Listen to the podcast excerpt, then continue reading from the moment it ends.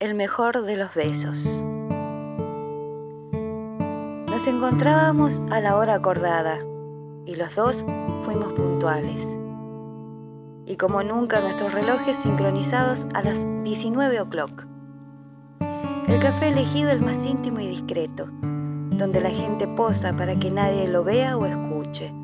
Mozo sin rostro, música sin letra, con melodías para que la tristeza llore, para que el romance surja, para que la nada abunde, para darle un empujón a lo que llevamos por dentro.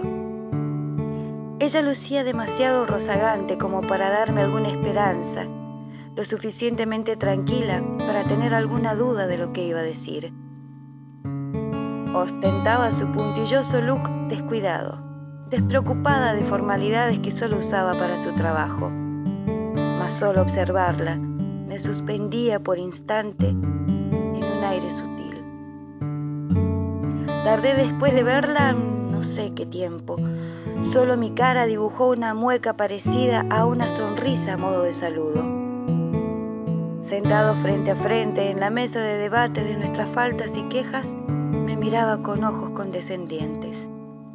Su mirada era profunda, con un dejo de ternura que me desarmaba en armas para entregarme por completo a sus caprichos de niña mal llevada. En sus primeras dos palabras supe que todo estaba perdido. ¿Para qué escucharla más? Me concentré en su boca que tantas veces me besó y elegí en mi mente un top five de ósculos a la luz de la luna.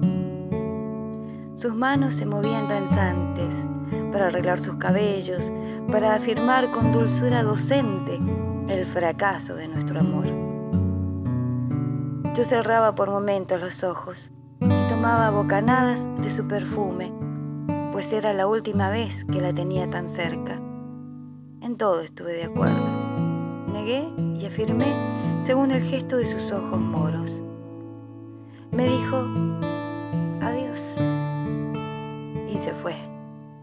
Pagué la cuenta, encendí un cigarrillo y al irme caminando me di cuenta de que no. Fueron mejores todos los besos que nos dimos al despertar juntos en casa.